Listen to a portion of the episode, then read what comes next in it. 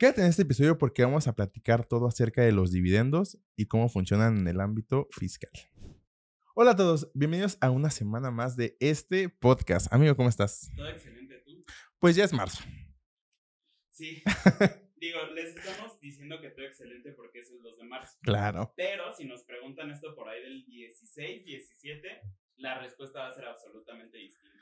Pero ahorita aprovechando que está el tiempo, que el SAT sigue como haciendo mejoras a su página, que la opinión de, de cumplimiento al día de hoy, 2 de marzo, están apareciendo cosas eh, de diciembre, de noviembre. Vamos mejorando, pero vamos ahí viendo cómo funciona esta, este nuevo portal. Aviso parroquial. A menos de que me haya equivocado incluso con mis propios datos, no se pueden emitir facturas en la página del SAT, al menos a la fecha en que se está grabando este episodio.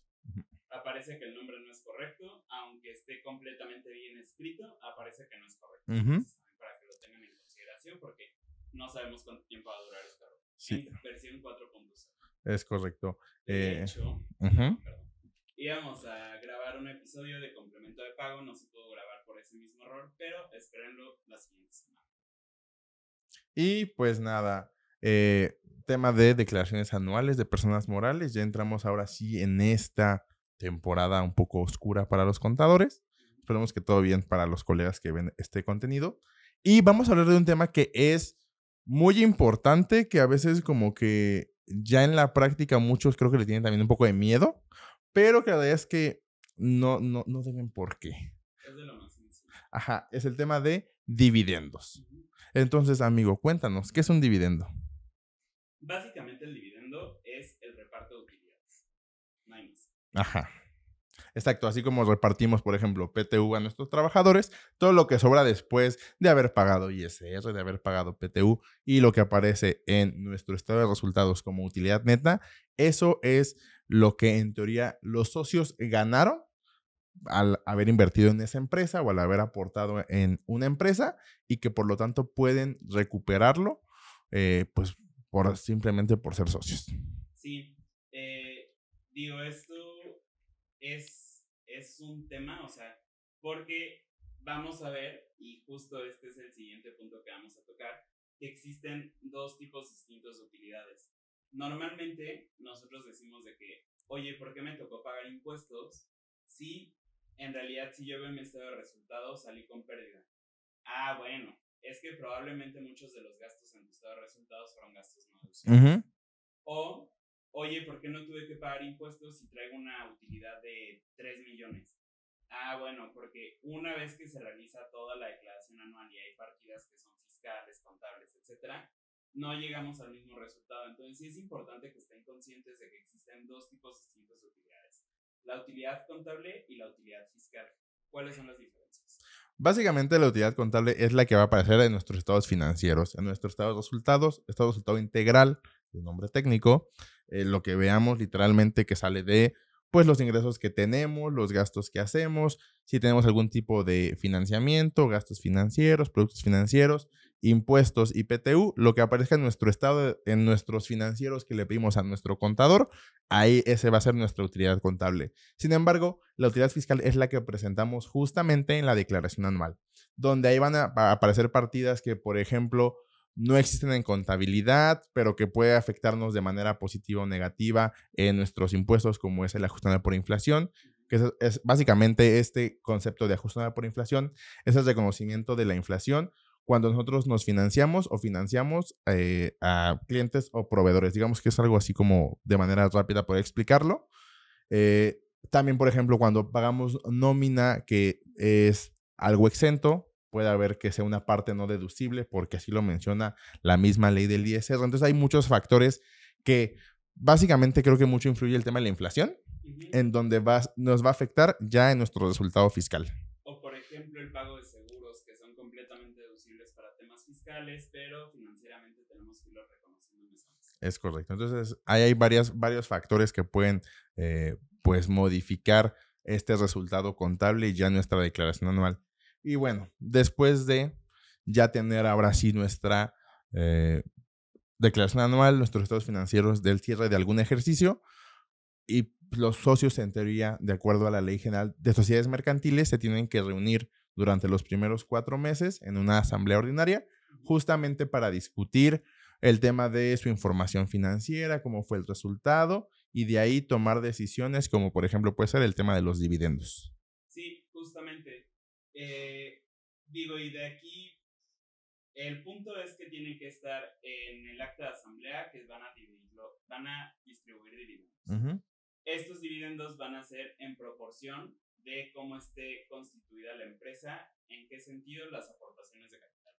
Si tenemos a Juanita, Pedrito y María, y cada uno es dueño del 33%, entonces los dividendos van a ser por el 33%. Pero si resulta que María es dueña del 40% y los otros dos del 30% cada uno, entonces va a ser 40 y 30 cada uno, no hay más. Entonces, es importante que sepamos que eh, existen varias formas de distribuir estos dividendos. Va a ser todo dependiendo de si tuvimos utilidad fiscal o no. Como bien dijo Arturo, si nosotros tuvimos una utilidad financiera en el negocio, lo podemos dividir. Igual si tuvimos utilidad fiscal, se va a poder dividir. La única diferencia es que van a existir tratamientos distintos en ambos casos. Normalmente, y aquí es donde de pronto está como la controversia con otros eh, fiscalistas, contadores, lo que sea, donde dicen que es más caro dividir, si, eh, bueno, distribuir dividendos si los hacemos desde la utilidad eh, financiera que de la utilidad fiscal. ¿Por qué? Porque tenemos que hacer otro proceso que ahorita vamos para allá. El chiste es que cuando tenemos utilidad fiscal, la ley en el artículo, ahorita les digo, 77, nos obliga a que tengamos una cuenta específica que es la cuenta de utilidad fiscal neta, donde nosotros vamos a poner justamente los montos que estuvimos eh, teniendo utilidades fiscales. Y bueno, vamos a tener que hacer ahí un pequeño cálculo, que esto es un poquito más técnico, pero queremos hacerlo entendible para todos. Básicamente es eh, nuestro resultado fiscal, el ISR que pagamos y se le van a restar los no deducibles. Eh, en este punto es importante también mencionar que no todos los deducibles van a entrar aquí, porque serían únicamente los no deducibles que no nos permita hacer deducibles la ley. Como por ejemplo estos que mencionaba Arturo de la nómina, exenta, etc.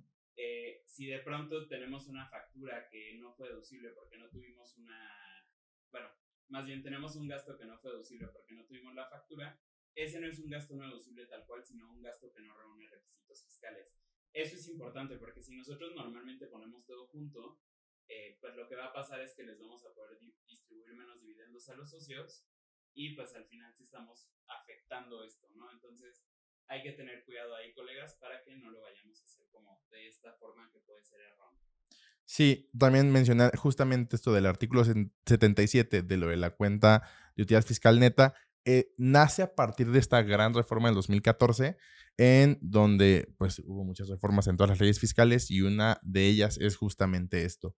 Eh, ¿Con qué finalidad lo hicieron? Supongo que es con eh, la otra retención que viene de un 10% adicional que menciona el artículo 140, lo menciona en, en el apartado de personas físicas, en donde hay, básicamente dice que si nosotros repartimos algún ingreso por dividendo como personas físicas, nos tendrán que retener un 10% de ISR, del cual se considera un pago definitivo. ¿Esto qué quiere decir? Que nuestra declaración anual y en ningún momento lo podremos compensar contra algún impuesto que tengamos a cargo.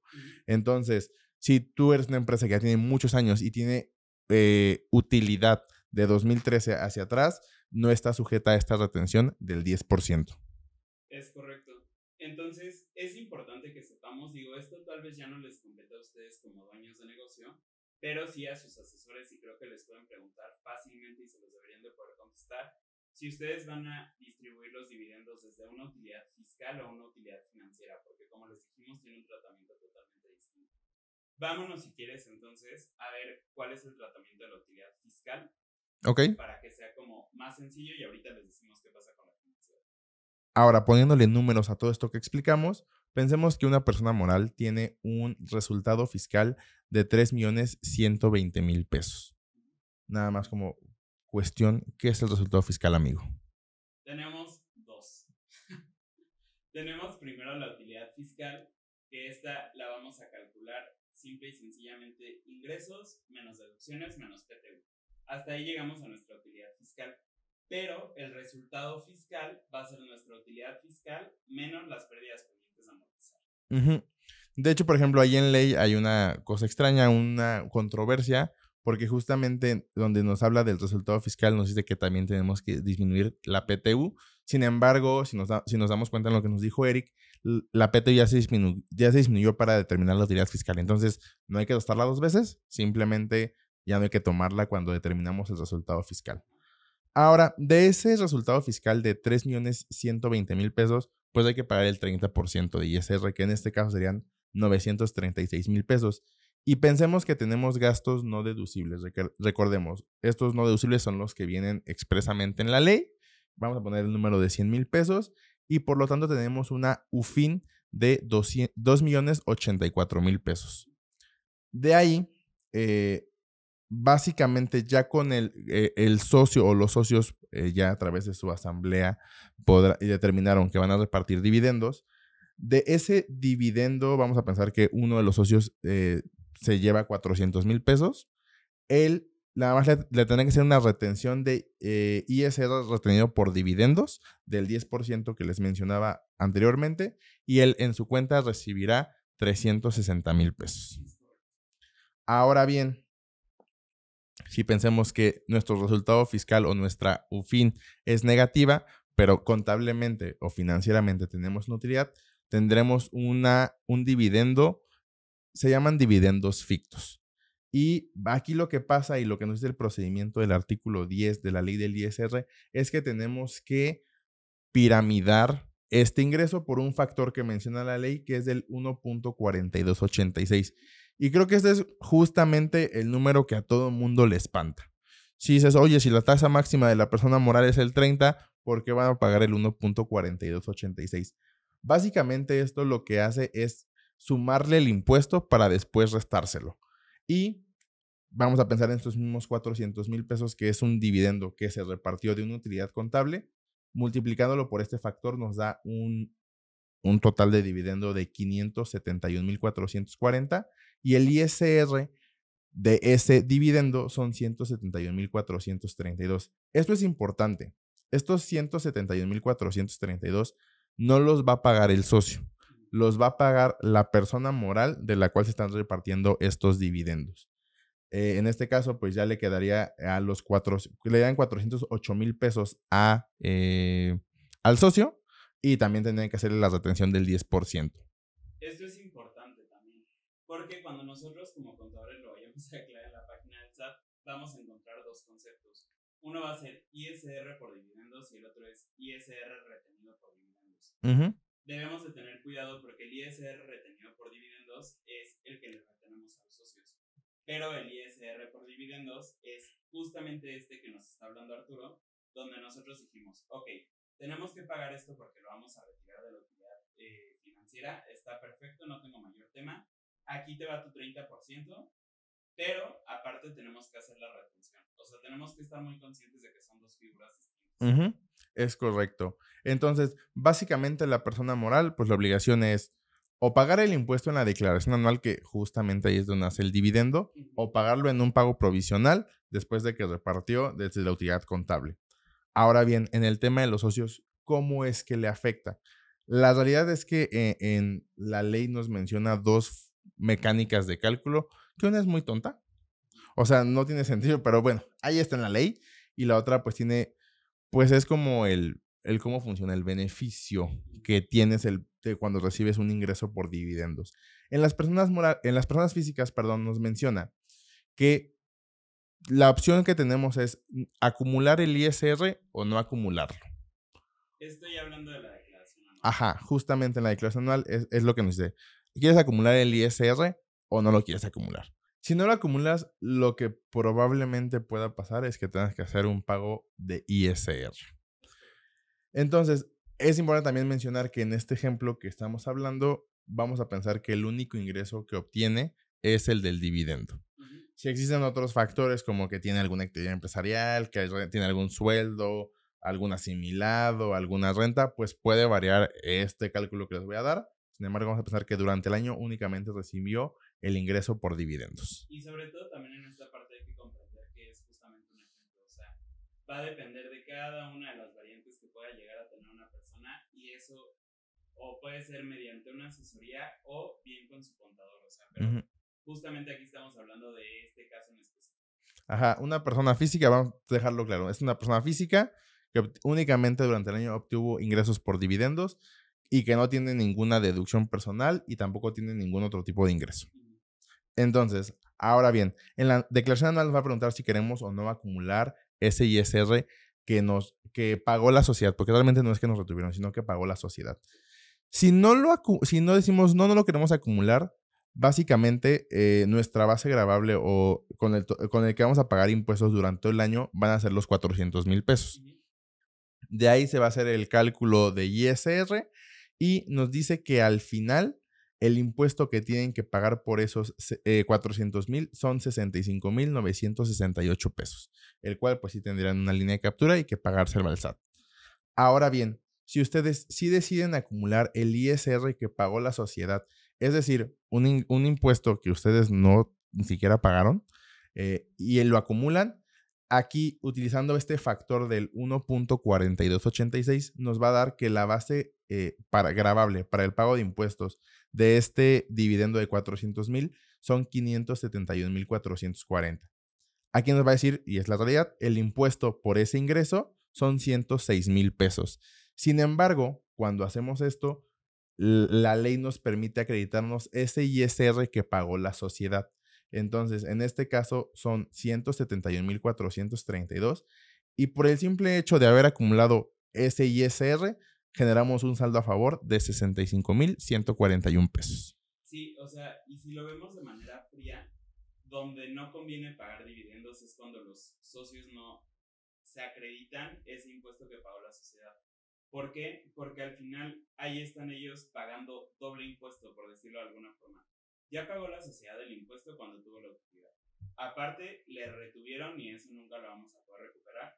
Y aparte, el socio como persona física va a pagar impuesto por ese ingreso.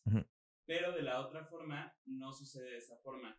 Sí paga el impuesto la sociedad, sí te van a retener porque pues no hay de otra, pero el socio en cambio obtiene un saldo a favor o puede quedar en ceros o pagar mucho menos, dependiendo del monto del dividendo, eh, porque pues al final está utilizando todo el ISR que ya pagó la persona moral.